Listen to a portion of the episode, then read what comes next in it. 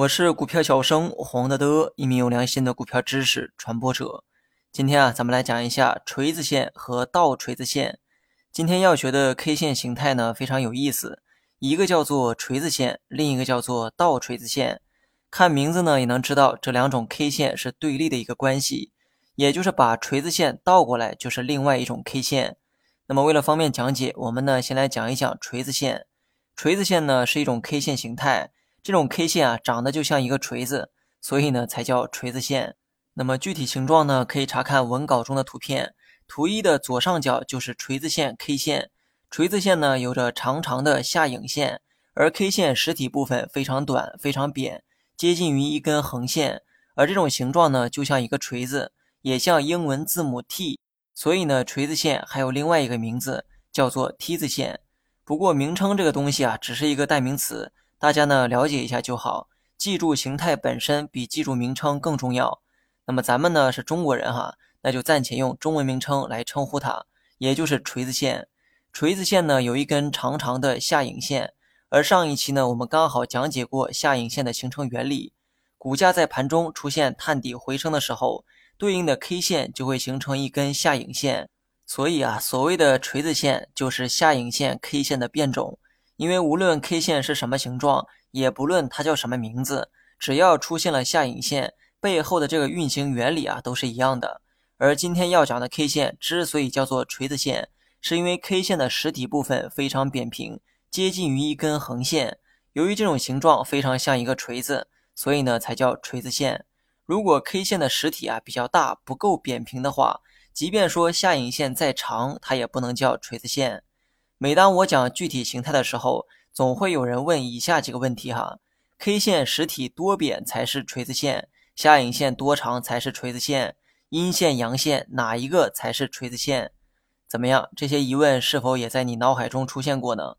我的答案呢是没有明确的标准，只要这个 K 线的下影线比较长，K 线实体很扁，而且没有上影线的话，该 K 线呢就可以叫做锤子线。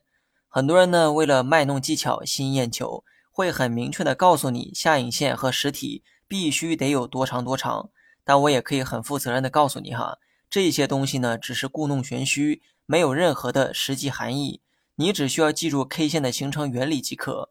股市中呢是没有标准答案的，那些带着标准答案来教你的人呢，是在侮辱你的智商，博取你的眼球。如果锤子线的下影线很长，你可以叫它大锤子线。如果下影线呢比较短，那么你可以叫它小锤子线。讲完锤子线，再来说一说倒锤子线。图二左上角的 K 线就是倒锤子线，它的形状呢就是把锤子线给倒过来。K 线呢带有一根较长的上影线，同时呢 K 线实体部分也非常扁平，形状呢酷似一个倒过来的锤子，所以呢叫做倒锤子线。它的形成跟上影线的形成原理是一模一样的。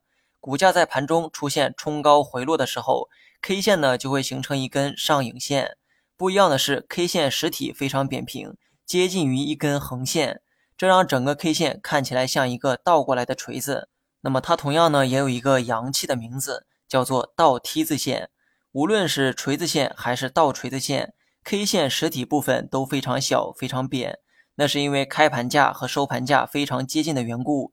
咱们呢以锤子线为例。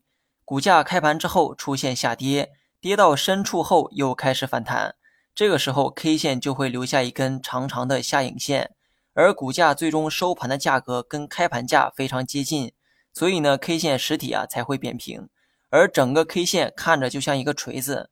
至于这个锤子是阴线还是阳线都无所谓，只要形态上符合锤子线就可以。那么今天讲这些呢，是为了以后的技术分析做铺垫。因为两种 K 线代表着两种走势信号，也有助于今后的技术分析，所以呢，今天必须要让大家先认识一下这两种 K 线，为今后的技术分析打好基础。好了，本期节目就到这里，详细内容你也可以在节目下方查看文字稿件。